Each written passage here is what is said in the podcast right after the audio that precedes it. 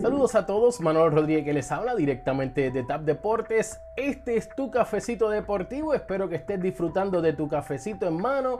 Yo estoy esperando por el mío, el Fepo ya lo envió, así que ya mismito me pongo al día con mi cafecito. Pero esto es lo que está pasando en el loco mundo del deporte a nivel local e internacional.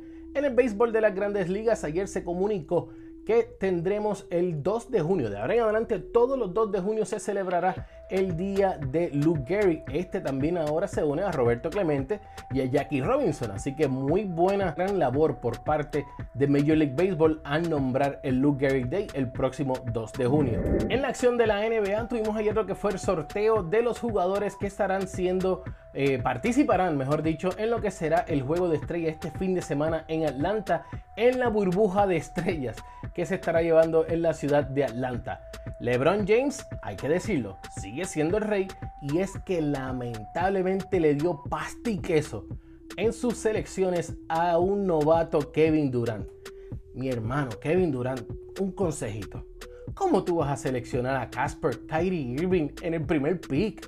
Y para colmo también seleccionas a James Harden. Se nota que querías evitar los bochinches. Se nota.